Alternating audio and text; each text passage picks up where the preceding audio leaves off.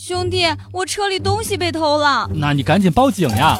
不是啥值钱的玩意儿，方向盘、油门、刹车都让人给卸了。你开车来接我一下吧。那我马上到啊！现在的小偷可真是啥都敢偷呢。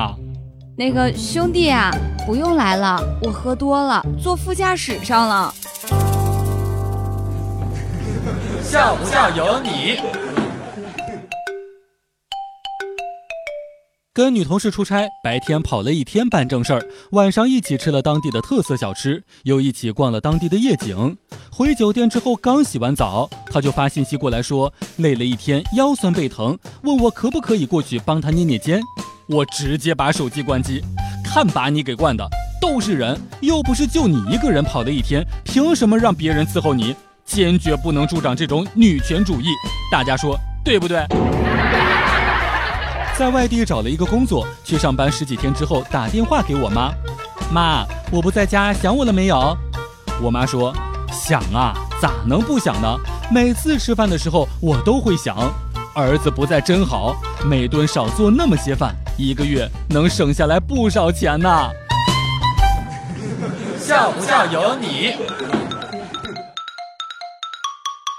刚才一个女孩给我打电话说。你好，某某商贸公司在平原路举办庆典活动，免费送银条，欢迎光临。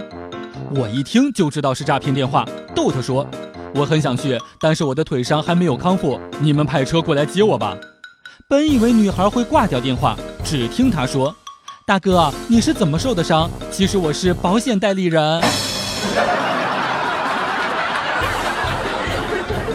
早上起来天气冷，让老妈帮我找一条绒裤穿，告诉老妈要紧身的。老妈说：“你肉那么多，穿啥都是紧身的。”